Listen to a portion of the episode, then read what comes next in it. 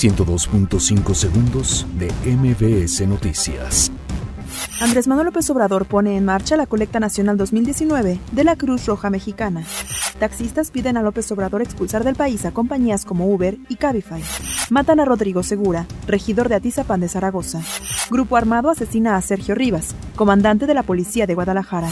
Congreso de Guerrero aprueba reforma que prohíbe el uso de Unicel. Continúa servicio gratuito de RTP por falla de escaleras eléctricas en línea 7 del metro. Cemex vende parte de su negocio de cemento blanco por 180 millones de dólares. Teresa May solicita prórroga de tres meses para el Brexit. Cifra de muertos por ciclón tropical Idai en el sur de África aumenta a más de 300. Netflix lanza nuevo tráiler de la serie Stranger Things 3.